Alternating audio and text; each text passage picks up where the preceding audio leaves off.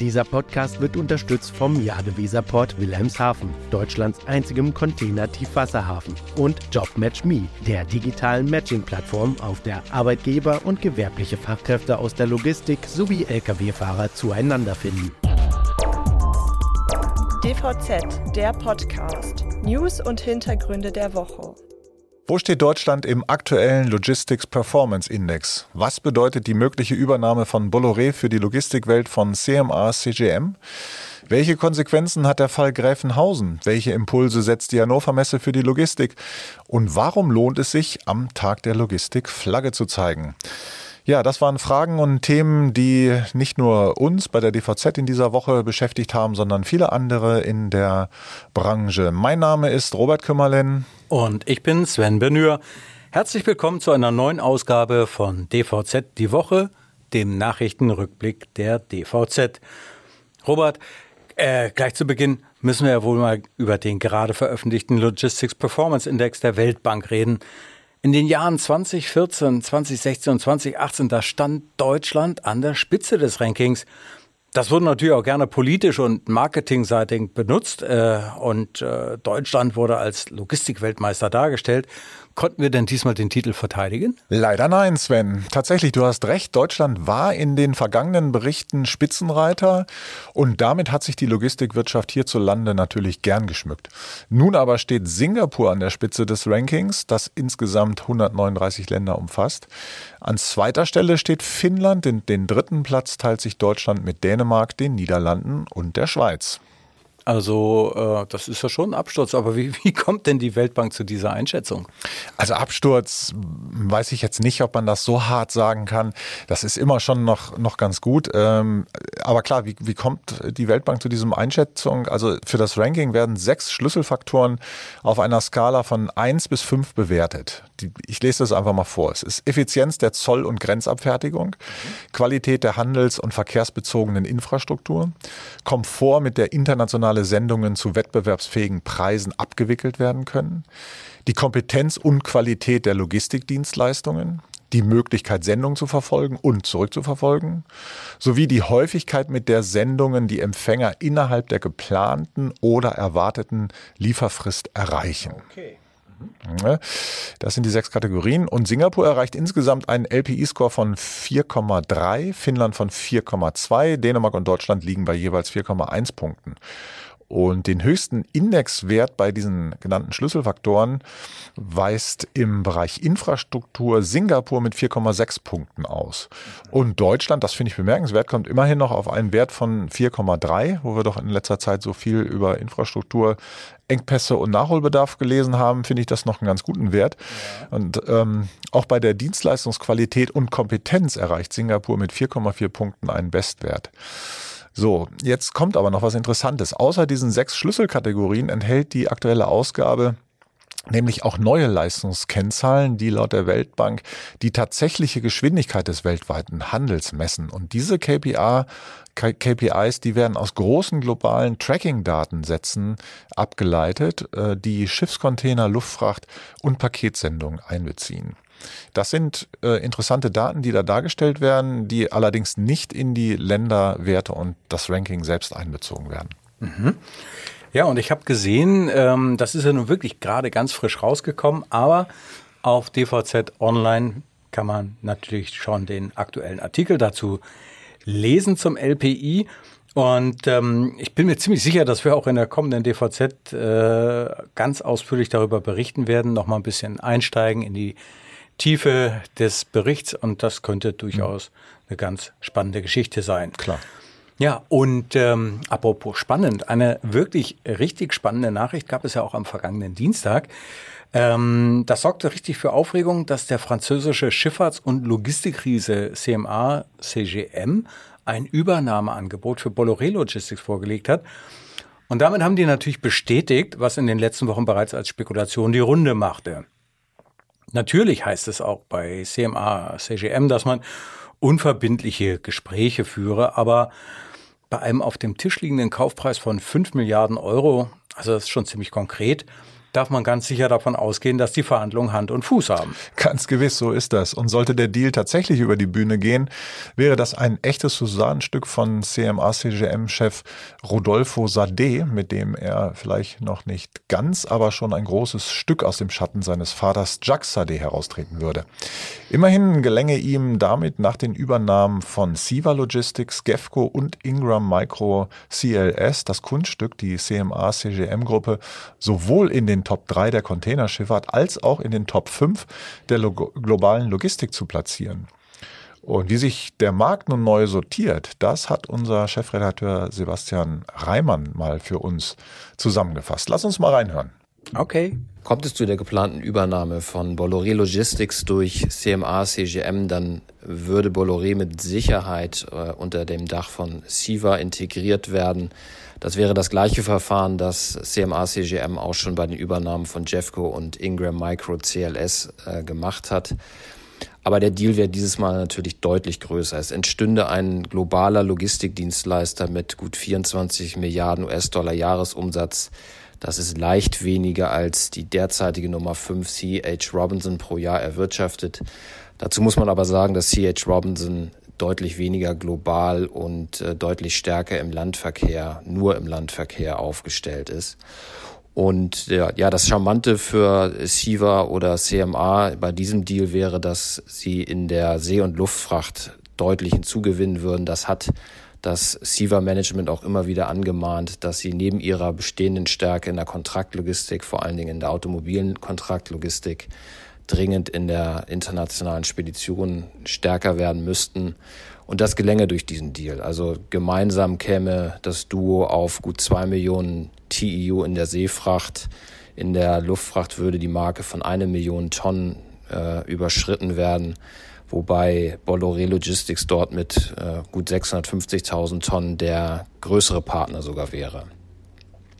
Auf der regionalen Ebene kann man auch sagen, dass in Deutschland Bolloré vermutlich auch stärker aufgestellt ist, zumindest umsatzseitig. Die haben im vergangenen Jahr ungefähr 500 Millionen äh, Euro Umsatz äh, da gemacht. Äh, von Siva hat man zuletzt in Deutschland nicht ganz so viel gehört, äh, sind glaube ich, nicht so ganz vom Fleck gekommen, wie das ursprünglich mal geplant war. Und insofern würde äh, CMA, CGM, Schrägstrich Siva in Deutschland mit Bolloré mit Sicherheit auch einen ordentlichen Sprung nach vorne machen. Tja, damit bestätigt sich die These, dass Rodolfo Sade etwas Großes geschaffen hat. Und es sieht auch danach aus, als ob Cyril Bolloré, der die Leitung des Mischkonzerns 2019 übernommen hat, ganz geschickt agiert hat. Abgesehen davon scheint der Zeitpunkt für den Verkauf auch gut gewählt zu sein. Die vergangenen Jahre haben Bolloré einen ordentlichen Wachstumsschub gebracht, aber ob sich das so in den kommenden Jahren fortgesetzt hätte, erscheint schon fraglich. Alle Konjunkturdaten weisen jedenfalls darauf hin, dass sich die Lage der Logistikbranche in den kommenden Jahren schon wieder ein Stück normalisiert. Ja, also ich glaube, man kann davon ausgehen, dass es nicht mehr diese gewaltigen Umsatz- und Gewinnzuwächse geben wird, wie das äh, in 2021 und 2022 der Fall war.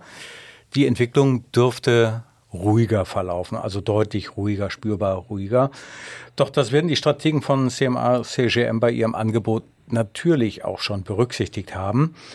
Ähm, abgesehen davon, mit diesem Deal geht der Konzern auch äh, konsequent einen Weg weiter, ähm, den ja schon andere gegangen sind. Die wollen nämlich zu einem integrierten Logistikunternehmen sich weiterentwickeln, also ähm, deutlich mehr in die Breite gehen. Und das ist ein Trend, den hat Maersk schon längst vorgezeichnet. Apropos Trends, ähm, um das Thema mal geschickt zu wechseln. Du warst ja auf der Hannover Messe unterwegs und ähm, das ist zwar in erster Linie natürlich so ein eher ein industrietechnisches Happening, aber natürlich haben die Entwicklungen auf dem Industriesektor auch unmittelbare Auswirkungen auf die Logistik. Welche Eindrücke hast du denn mitgebracht? Ja, absolut. Das ist eine spannende Messe und die geht heute zu Ende. Etwa 4000 Aussteller und 130.000 Besucher aus aller Welt kamen in dieser Woche nach Hannover. Und in der Tat, wie du schon sagtest, also vieles dreht sich natürlich um automatisierte Produktion in der Industrie, Energiemanagement und Nachhaltigkeit. Aber ebenso standen auch Themen wie internationale Beschaffung, das Lieferketten-Sorgfaltspflichtengesetz oder auch künstliche Intelligenz auf dem mhm. Programm.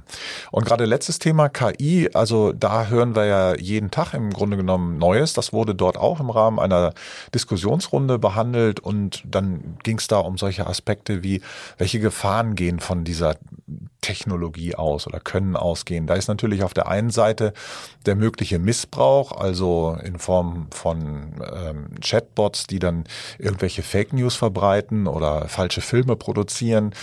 Das kann natürlich äh, zur Gefahr werden für Wirtschaft, Gesellschaft und Politik, für alle Ebenen im Grunde genommen. Aber es besteht bei KI auch durchaus eine Gefahr für Unternehmen, nämlich insofern, als dass sie abhängig werden von bestimmten Technologieanbietern, die sie brauchen, um diese Technik und diese Anwendung überhaupt einzusetzen. Darüber hinaus gibt es natürlich äh, auch die Diskussion um die Arbeitsplätze und die Tätigkeitsbereiche, die künftig vielleicht wegfallen mhm. und wie man dann damit umgeht, also wie man dann gesellschaftlich, gesellschaftlich mit umgeht und wie man da auch einen rechtlichen Rahmen schafft. Mhm. Auf EU-Ebene findet ja gerade äh, finden die Trilogverhandlungen statt für den EU AI Act und ja, mal sehen, was dabei rauskommt. EU AI Act, das klingt ziemlich spannend. Also das möchte ich dreimal hintereinander hören. Aber ähm, gut, ähm, jetzt hast du ja natürlich äh, einiges schon erzählt zum Thema KI und was da zu erwarten ist. Und natürlich haben wir uns ja auch schon längere Zeit damit beschäftigt. Unter anderem hat ja Sebastian Reimann zu diesem Thema äh, einen ziemlich hörenswerten Podcast mit dem Kai Hoberg aufgenommen. Den haben wir in der vergangenen Woche veröffentlicht. Der Hoberg ist Professor an der Kühne Logistics University und berichtet unter anderem über seine, sagen wir mal, interessanten Erfahrungen mit ChatGPT. Ähm, für all diejenigen, die es halt interessiert, die ja gerne noch mal reinhören möchten, habe ich den Link in die Show Notes gestellt. Ja, die Logistikwirtschaft, die wird ja auch natürlich, wie wir es gerade besprochen haben, durch die KI sich sehr stark wandeln. Sie wird beeinflusst und äh, dadurch werden sich natürlich auch die Berufsfelder ändern. Das hat sie ja schon angerissen. Also einige Jobs werden wegfallen, andere werden sich neu aufstellen müssen. Das ist ähm, schon ziemlich tiefgreifend, was sich da abzeichnet. Und ähm, ja, aber was gegenwärtig geht in der Branche und äh, wie die vielfältigen Tätigkeitsbereiche dieses Wirtschaftsbereichs aufgestellt sind, äh, darüber lieferte ja gestern der Tag der Logistik einen Überblick. Ja, genau so ist es. Diesen Aktionstag, den gibt es ja bereits seit 16 Jahren. Er wurde 2007 von der Bundesvereinigung Logistik ins Leben gerufen mit dem Ziel eben die Branche präsenter zu machen und vor allen Dingen deren Image zu verbessern, damit halt auch Nachwuchskräfte angelockt werden. Mhm. In diesem Jahr stand das Thema Fachkräftemangel im Fokus und allein das zeigt, wie gravierend es sich mittlerweile bemerkbar macht, dass es immer weniger Menschen in die Transport- und Logistikwelt zieht. Tja, was ich faszinierend finde nach wie vor ist, dass sich so viele Unternehmen an dem Tag der Logistik beteiligen. Ähm, also in diesem Jahr standen 165 Veranstaltungen auf dem Plan. Das ist natürlich noch ein gutes Stück weniger als bei dem letzten Live-Aktionstag, der fand ja in 2019 statt.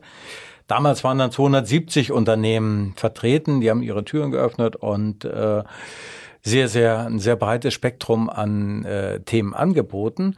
Aber ich finde, die Veranstaltung in diesem Jahr, das ist schon ein ganz beachtlicher Neustart, den die da hingelegt haben. Ja, das heißt also natürlich auch, dass wer wollte, sich auch mit sehr hoher Wahrscheinlichkeit direkt in seiner Nachbarschaft einen Eindruck von der Vielfältigkeit der Branche verschaffen konnte. Übrigens auch nicht allein nur in Deutschland, sondern auch in angrenzenden Ländern sowie der Türkei und ähm, das fand ich beachtenswert, auch der Ukraine. Das ist eben ein bunter Mix, der natürlich auch darauf abzielt, dem potenziellen Branchennachwuchs den Einstieg in die Logistik schmackhaft zu machen. Ja, beim letzten Tag der Logistik vor Ort nahmen immerhin gut 23.000 Menschen die Chance wahr, hinter die Kulissen zu schauen. Und in diesem Jahr waren es wohl etwas weniger. Ja, ist eigentlich schade, denn die Leistungen der Branche dürften gern einem größeren Publikum vor Augen geführt werden. Aber wie das halt so ist, die Aufmerksamkeit richtet sich eher auf die Logistik, wenn etwas aus dem Ruder läuft.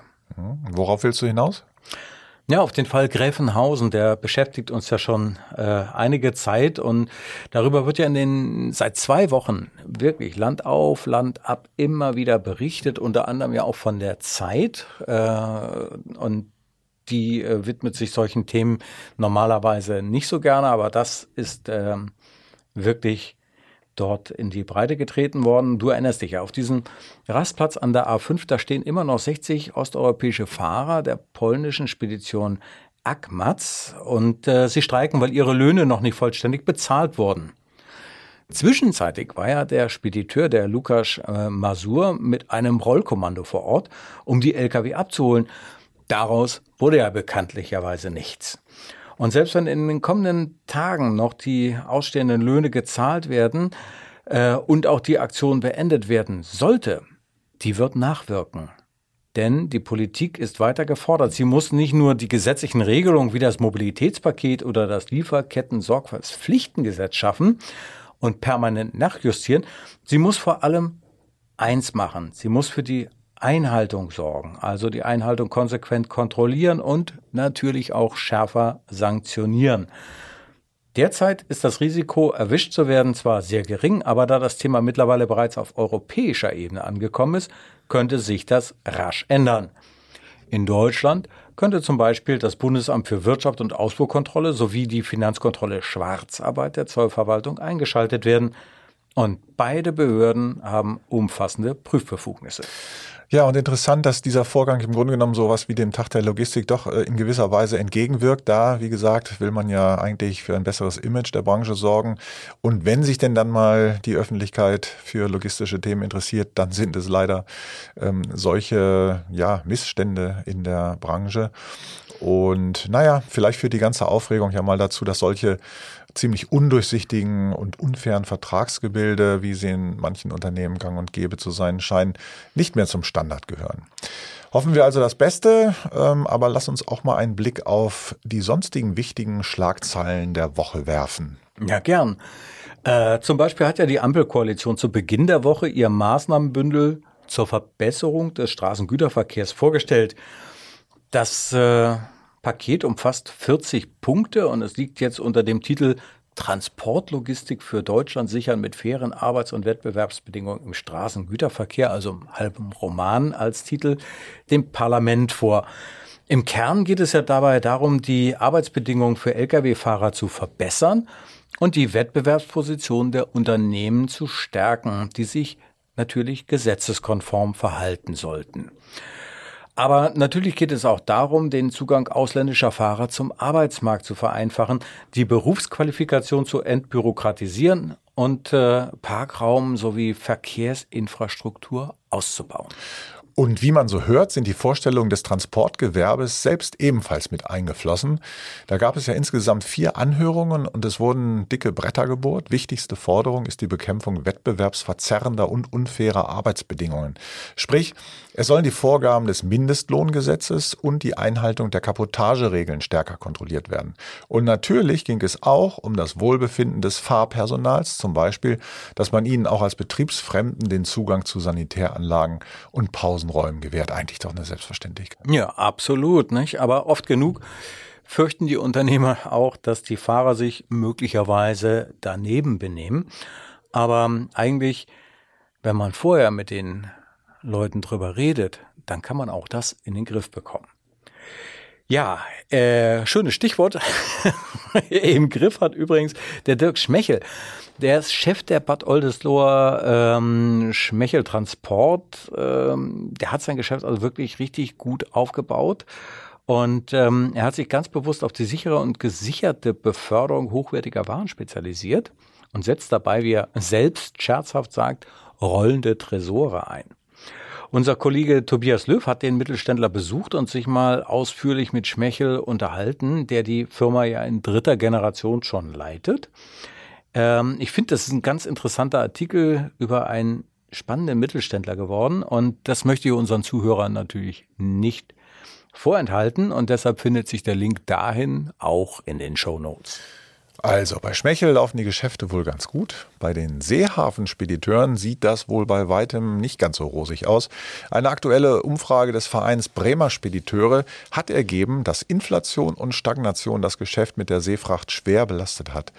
Die Transportmengen sind um ganze 17 Prozent zurückgegangen. Und was noch schlimmer ist, es wird im Verlauf des Jahres nicht mit einer Besserung gerechnet.